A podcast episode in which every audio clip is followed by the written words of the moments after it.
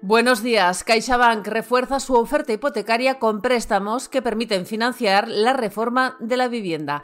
Además, les revelamos a cuánto asciende la liquidez que tienen en caja los grandes bancos españoles y hablamos de la nueva debacle que sufrió ayer en bolsa Grifols. Les contamos también que Zara reabrirá sus tiendas en Ucrania y que la Fórmula 1 busca la manera de llegar a los más jóvenes.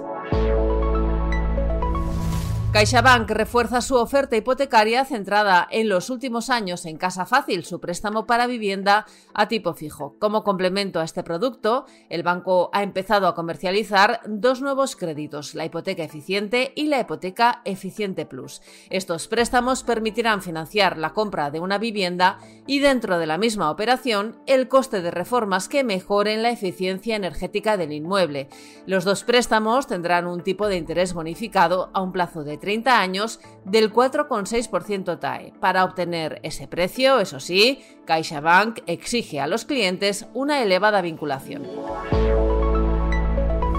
Y seguimos hablando sobre bancos porque las grandes entidades del sector en España nadan en liquidez. Santander, Sabadell, CaixaBank y BBVA nunca habían tenido tanto dinero en el bolsillo. Los cuatro suman activos líquidos por valor de 700.757 millones de euros a cierre de 2023 y pulverizan todos los récords que habían marcado hasta ahora. El logro se ha alcanzado principalmente porque los bancos se han negado a entrar en una guerra de depósitos, pero a pesar de ello han logrado captar más de 53.000 millones de euros en activos líquidos en 2023.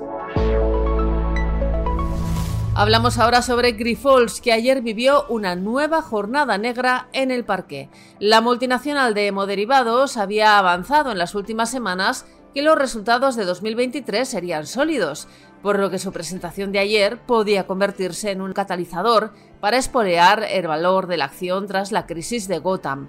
Sin embargo, ocurrió justo lo contrario. La farmacéutica catalana se hundió un 35% en bolsa. La cuestión es que la compañía presentó unas cuentas sin la firma del auditor KPMG, aunque aseguró que la firma rubricará las cuentas dentro del plazo legal que acaba la semana que viene.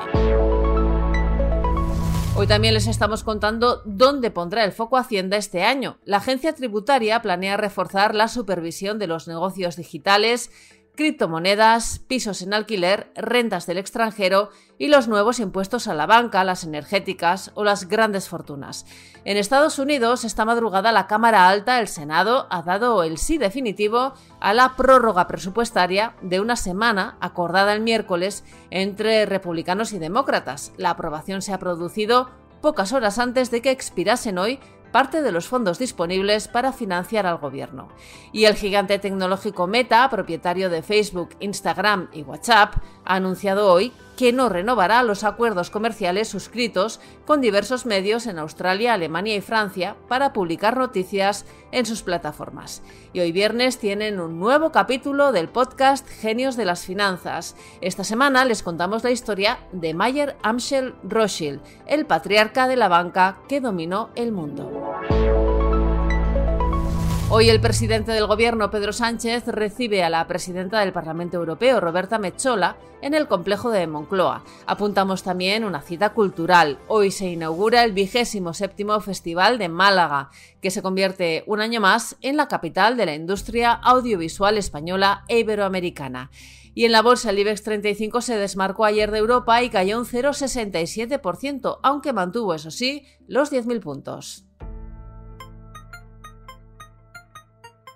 Financial Times abre su edición de hoy con la desaceleración de la actividad manufacturera en China por quinto mes consecutivo. Además, revela que Zara reabrirá sus tiendas en Ucrania. Los establecimientos han estado cerrados desde que comenzó la guerra. Y nos cuenta también cómo la Fórmula 1 está buscando la manera de ampliar su base de seguidores y seducir a los más jóvenes.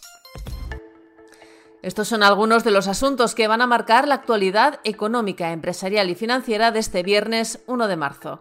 Soy Amayor Maichea y han escuchado La Primera de Expansión, un podcast editado por Tamara Vázquez y dirigido por Amparo Polo. Nos pueden seguir de lunes a viernes a través de expansión.com, de nuestras redes sociales y de las principales plataformas de podcast.